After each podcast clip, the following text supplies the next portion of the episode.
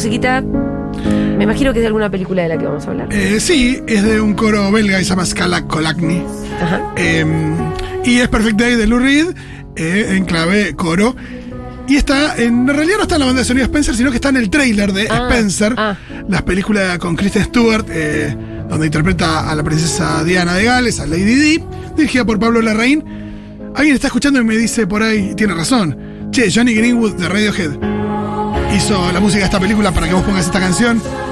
Y tenés razón, pero está muy bien esta canción también. Había que elegir una, qué sé yo. Rolo, le estás hablando a un oyente tan específico igual. Claro que- Bueno, Al le pido disculpas a ese "Che, hijo oyente. de puta, pero ponele la Radiohead. Bueno. Está bien, es hermosa la banda de sonido de Johnny Greenwood, también hay que decirlo. Eh, no lo traje, pero bueno, la podrán Sí. escuchar si ven la peli. ¿Sabes que a mí voy a empezar por lo primero que me llama la atención? Sí. Que la película se llama Spencer y no Diana. Perfecto, Julita. Ah, Spencer- te tiré un centrazo. No, hermoso. Spencer es el apellido soltera de la Sí, princesa Diana de sí. Gales. Y justamente hacia eso va la peli, hacia ella, de alguna manera, buscando su propia identidad que claramente perdió a partir de su entrada en la realeza. De ser Lady D. Exacto. Eh, y eh, todo esto en el marco de una columna que tiene que ver con biografías del bien, biopics que nos gustan, biopics que no necesitan hacer todo un recorrido de la historia de una persona desde que nace chiquitita hasta que se muere para contarnos sobre esa persona. Claro. Eh, y eh, Spencer era un buen punto de partida. Y traje otros ejemplos, pero primero quiero hablar de, de esta película que me gustó muchísimo. Lo que nos muestra la peli son tres días en el festejo navideño. En una casa de fin de semana, tipo Downton Abbey, de la eh, familia real. A principios de los noventas, los hijos eh, William y Harry de la princesa Diana, bastante pequeños, Sí. unos, si querés, seis, cinco o seis años antes que ella se muriera, pero un tiempito antes de que ella se fuera de la familia real, se, separa- se separara definitivamente. Y eh, lo que nos muestra este fin de semana es, bueno, ella llegando a un punto de no retorno, de no poder soportar más la situación. Ajá. Eh, ya desde el principio, ella eh, empieza la película donde te muestran cómo se está preparando todo. Muy Downton Abbey, en este Sí. lugar donde va a recibir a, a la familia, un chef eh, alistando a sus cocineros como si fueran eh, mi- milicos. Sí, sí. Eh, y, eh, y ella que no va en los autos oficiales donde van toda la familia de la reina, sino que va en un Porsche.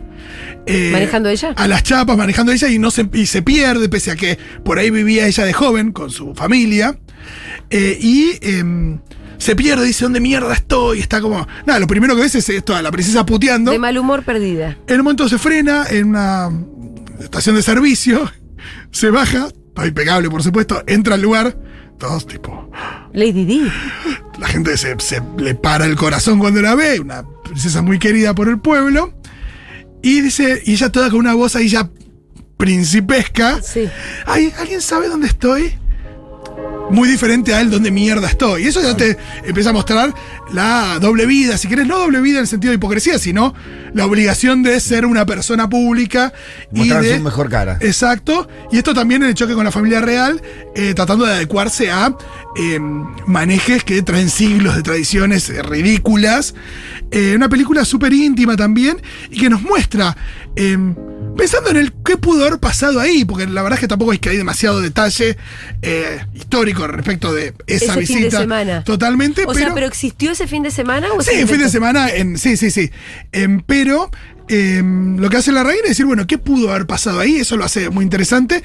Y toma esos tres días para mostrarnos eh, a Lady Di, su relación con, con, con la familia real, con sus hijos. Una película que, que tranquilamente se puede hablar como una película sobre la maternidad también. Eh, y eso, con tres días le, le alcanza a Pablo Larraín para hacer un retrato hermoso y súper compasivo también Ajá. de Lady Di, sin por eso ser fan. No hay una cosa de, de- de ensalzar, sino tratar de, de acompañar a esta figura. La- ella está en todas las escenas eh, y, y me parece que lo, que lo logra con creces. eh, me encantó, me encantó Spencer. La Rain venía de una experiencia similar haciendo Jackie con Natalie Portman. Eh, también mostrando esos primeros días posteriores a el asesinato de Kennedy, donde eh, Jackie Kennedy, la viuda, la reciente o flamante viuda, se da cuenta de que de ese funeral y de cómo se recuerdan esos días posteriores, eh, eso va a quedar muy pegado a cómo se recuerde a su, Claro. a su difunto esposo y el, el laburo que hace, si querés, protocolar o de esfuerzo de rosca para hacer los funerales que, que ella cree que son eh, merecedores o que, que eran merecedor su, su esposo, porque a ella también la van a recordar como la viuda. Y, Ella tiene todo muy claro eso. y sí, y cómo se llama esto, y me parece que también eh, la reina ahí eligiendo esos pocos días también de, de Jackie logra lo mismo, logra mostrarnos a una persona, eso, capturando solamente unos días. Quiero pensar en otras pelis eh, que tienen esta línea. La siguiente es, eh, Diego, por favor, el otro audio, Steve Jobs. Y, y insisto con esto, la idea es. Pito, Fito está hablando de eh, biografías que no buscan ser abarcativas, sino que buscan mostrar instantes que son representativos. El ejemplo más choto, por ejemplo, o uno de los ejemplos más chotos es el de la de Freddie Mercury. Claro. Rapsodia Bohemia, donde dice, mi verdadero nombre es tal. Oh, con ese nombre no llegará a ningún, a ningún lado. Queen. Oh, eh, yo nací en Zanzíbar. Tipo, toda una explicación de Wikipedia Sí, sí, sí. Que no necesito, eh, quiero, quiero saber otras cosas. Total. Eso lo sabemos. O quiero eh, atravesar o experimentar algo que tenga que ver con esta figura y no aprender. Digo, para eso tengo Wikipedia. El cine es otra cosa. Y mm, el ejemplo de la de Freddie Mercury es- es un ejemplo de lo mal que se pueden hacer esas cosas. Steve Jobs, no la película que tiene Aston Kutcher que se llama Jobs, que es bastante feucha, sino, eh, y en ese sentido, Pésima. y en esa línea, sino Steve Jobs, que es la película que dirige Danny Boyle, el director de Trainspotting, entre otras, y que tiene el guion de Aaron Sorkin, que lo que dicen es, ¿sabes qué? Yo voy a contar sobre Steve Jobs. Steve Jobs, ¿de dónde lo tenemos?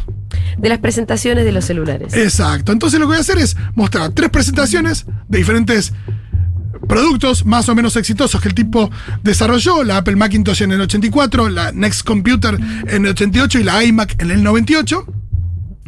Y en cada una te voy a mostrar un poco los entretelones y bambalinas de la presentación. Donde el tipo se pone, pone en juego su carácter de visionario, de presentar productos disruptivos, de romper con el mercado.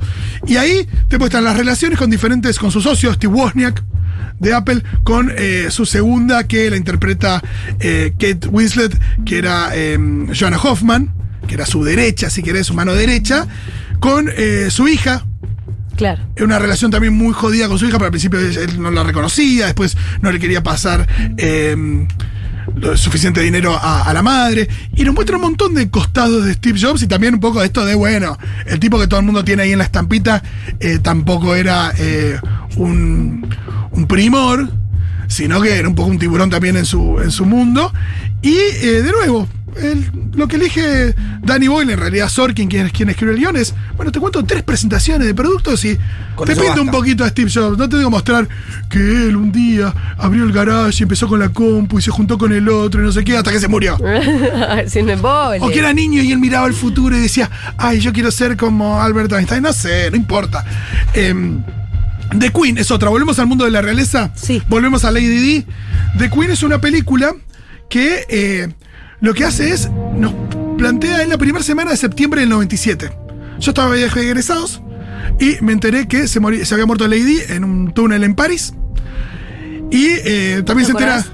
eh, sí, yo me acuerdo perfecto no me enteré. estaba cuando se murió Lady Di, la verdad. Eh, y em, también ahí se enteró a la reina de Inglaterra, le dijeron, che, se murió Lady ¿qué hacemos? La gente se agolpa en eh, las puertas del Buckingham. Palacio de Buckingham tirando... Nunca se juntaron tantas flores en Inglaterra en un mismo lugar. Em, pero ¿qué pasa? Ella ya no tenía el, el carácter real o de la realeza, se le habían despojado No sus... tenía los títulos. No, el, tit- el título de princesa de Gales sí, pero no era parte de la familia. Esas cosas como de protocolo Sí, muy específicas. Como, como Harry y Meghan ahora que no se sabe en qué limbo están. Pero al mismo tiempo, claramente no era la hija de la reina. Sí. Y al mismo tiempo, em, bueno, el pueblo demandaba. eh, nada, unos fu- los funerales como si se tratara de una reina. Y la reina decía, bueno, ¿qué onda? Y al mismo tiempo acababa de asumir Tony Blair. Claro.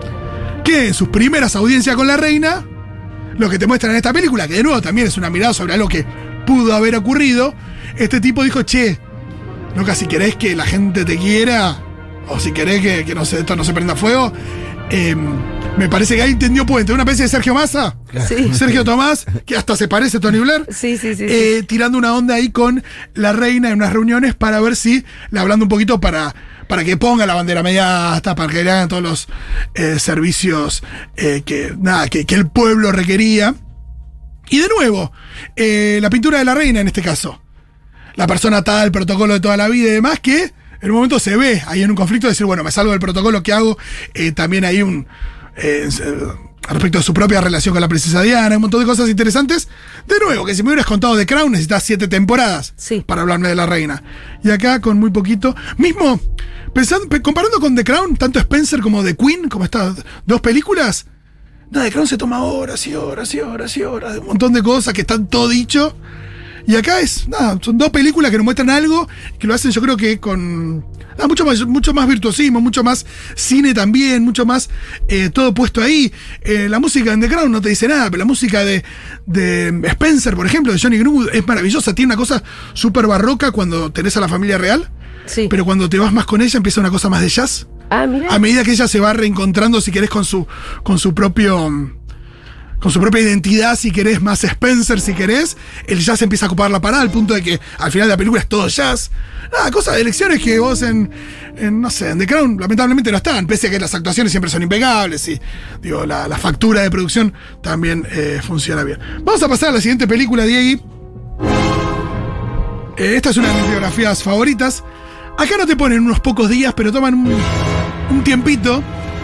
Eh, serán unos meses para contarnos un poquito acerca de Ed Wood. Ajá. Edward D. Wood Jr. Peliculón. Una película de Tim Burton protagonizada por Johnny Depp antes de que el planeta lo cancelara. Eh, antes nos preguntábamos, che, Johnny Depp algún día tiene que ganar el Oscar. Y ahora sí, no lo va a ganar En su vida. más. Eh, canceladísimo quedó, qué sé yo. Eh, acusaciones gravísimas, respuestas gravísimas de, de- de falsa denuncia, qué sé yo. Eh, no vamos a meternos en eso porque ni idea. Pero eh, Ed Wood, conocido como el peor director de cine de la historia. Sí. Entonces lo que hace Tim Burton es mostrarte la historia del rodaje de la película, considerada la peor película de la historia, por la que lo declaran a Ed Wood el, El peor peor. director de cine de la historia. Y lo que hace Tim Burton es, como siempre hace, ¿no? Con su amor por los distintos, por los freaks, contarnos la historia de este director y eh, mostrarnos que al mismo tiempo eh, su nivel de, de- de- de pasión y de compromiso y de visión, si querés una visión muy pedorra, pero visión al fin, se pueden comparar con eh, el compromiso el- y la visión de grandes autores como por ejemplo Orson Welles. Es más, en una escena los pone juntos, hace que nada, se, hace se produjo un encuentro, por supuesto, ficticio entre Orson Welles, considerado el mejor director de cine de historia, y Ed Wood, considerado el peor, en un, en un restaurante muy oscuro se ponen a charlar y tienen un poquito los mismos problemas. Claro. Que los ejecutivos no le respetan sus decisiones, que, que la gente no, no entiende su visión. Al final son dos artistas, uno bueno y uno malo. Eh, y ahí es donde eh, Tim Burton inmortaliza a Ed Wood, se hizo de culto, se produjo un fanatismo enorme sobre Ed Wood a partir de esa película. Eh, si pueden, eh, mírenla. No sé si está en alguna plataforma disponible Ed Wood, pero es una hermosura, mírenla. Pasamos a la siguiente.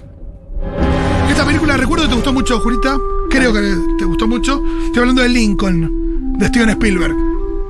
Em, No te la acordás por ahí. no, sí, pero creo que no la vi toda. Me dormí. Bueno, eh, lo que pasa con Lincoln también es, bueno, ¿qué hacemos con este tipo? Vamos a mostrar la escena donde a Lincoln lo matan. Vamos a mostrar cuando Lincoln era chiquito. Eso ya lo mostró John Ford, ya lo mostraron en mil películas. Y lo que hace Spielberg en esta película que tiene como protagonista Daniel Day-Lewis es mostrarnos rosca. Esto es increíble. Sí, sí, la rosca de Porque cómo- cuando vos pensás en Lincoln, no sé, el, el que no sabe, eh, sabe, bueno, el tipo abolió la esclavitud, ¿viste? Como, como si fuera un solo chabón, ¿no? Pero Eh, es hermoso lo- cómo, viste, todo el proceso de ceder. No, y este sí, este no, y No, andá no. ya, vos andá El ya. poroteo. Sí, el Hay una cosa donde la película básicamente se planta en enero de 1865 y es Lincoln esperando a que termine finalmente la guerra civil. Él calcula que va, que va a terminar dentro de un mes más o menos la guerra civil y está preocupado porque la proclamación de emancipación, Claro. que con la liberación de los esclavos, la descarten los tribunales una vez que termina la guerra porque em, lo que podía suceder es que regresaran a estados esclavistas y demás y volvía toda una especie de estatus anterior. Claro. Con la guerra igual terminada y demás. Entonces él dice, bueno, tengo un mes para meter la, la- la enmienda número 13. Y ahí es donde... Y Sí, cada porque el- partido el, tiene... análisis un poco que él no podía. O sea, lo tenía que resolver durante el conflicto, porque cuando se terminaba el conflicto no- y si no lo resolvía, no había posibilidad de reiniciar un conflicto. Exacto. Ya estaba perdido. Exacto. Y al mismo tiempo, bueno, cada partido, cada político tenía su cosas que perder, sus cosas que ganar. Y hay una rosca ahí donde lo ves a, a Lincoln, pero... Pero imagínense la votación de la 125. Ah, o Ahora el acuerdo del Fondo El Monetario. acuerdo del fondo, la votación del aborto. No, cosas en las que se te va un poco la vida real. O sea, Lincoln, no, no había nada más importante. Totalmente. Así que otra gran película donde, Hermoso. de nuevo, La tengo que ver. la Yo la acá tengo lo que vi agarra. Lo que Es agarra- medio difícil igual, ¿no? no, para o mí yo no. por ahí es- estaba por ahí estaba, dormida. sí, estaba No, fumada dormida. Tengo que verla Pero es una película para ver despierta. Sí, para entenderla, para ir. La tenés que seguir, es rápida, es rosca. Sí, sí, es eso, es muy- sobre todo es muy rápida, parece una peli como de época, uno piensa que es como Pero. No, y la rosca es hermosa. rosca, rosca. Sí. La rosca es hermosa. Es la misma rosca de hoy, pero en aquellos tiempos. Sí, sí, sí. Por supuesto, decidiendo cosas complejas, que era Sí, la esclavitud, ¿no? Eh, Exacto, y sí, y sí WhatsApp, claro. Es- bueno, y la última que quise traer es una película también, si querés, es la menos película biográfica de todos, pero nos pinta un personaje. Y lo loco es, ¿cómo haces para contar la historia de un tipo que tiene 26 años cuando estás haciendo la película? Estoy hablando de Red Social, la película sobre Mark Zuckerberg, Sí. eh, dirigida por David Fincher. Ahí hay algo muy loco, es esto, ¿no? Es un pibe muy joven para contar su historia. Claro. Pero bueno, te voy a contar cómo nació Facebook y cómo es este chabón que, bueno, que se volteó al amigo para Sí, que nazca y Facebook. sobre también. todo que esto de la relación, Con Eduardo Saverin. sí, y los hermanitos, los, los otros Los gemelitos. Winklevoss. Eh, una gran película que, yo me acuerdo cuando Qué buena sali- música, boludo. salió la noticia de que iban a hacer una película sobre Facebook y dijimos, ¿qué? Eh, tipo, cero interesante. Y fue sin duda la mejor película de su año. Eh, Peliculón. ¿No la viste? No. La red social se llama. perdió el Oscar frente al Discurso del Rey, una película recontra olvidable, Sí. salvo para Guado de Pedro, Ah, sí. eh, Tomás Quintín claro. y, y Cristina, que se la recomendó Guado, creo, ¿no? Sí. Eh, Era esa la historia. Eh, pero bueno, Red Social también tiene eso, ¿no? Es nada, un- unos meses en la vida de un chabón y me parece que el retrato sobre Mark Zuckerberg, que va a quedar medio para la posteridad, Es esa película, re. Yo no puedo no pensar en Mark Zuckerberg y en pensar en todo lo que esa película me dijo de él. sí, eh, y es de un nuevo... poco injusto tal vez porque... Es no súper premonitorio. No sé tanto porque después lo que, lo que vino después de Mark Zuckerberg es, es peor que aquello. Sí, sí, sí. Con lo cual, también es cierto. eh, quizá dentro de otros años tengamos alguna que tiene que ver con su comparecencia frente al Senado y cosas eh, más heavy respecto del uso de los datos de Facebook. Sí, pero lo que te quiero decir es que eso es más real, eso habla más de Mark Zuckerberg Sí, sí, sí. porque es él siendo filmado en situaciones reales, que lo que un director y un guionista geniales decidieron hacer sobre Mark Zuckerberg, que es un chabón de la vida real. Digo, Totalmente. en el fondo es una ficción. De nuevo, acá Aaron Sorkin, el guionista de otra que mencionamos antes, que era Steve Jobs. De los mejores guionistas, eso sí, de mis favoritos. Totalmente. Em, bueno, Rolo, excelente. Son todas películas que hay que volver a ver una y otra vez. Gracias, Fito.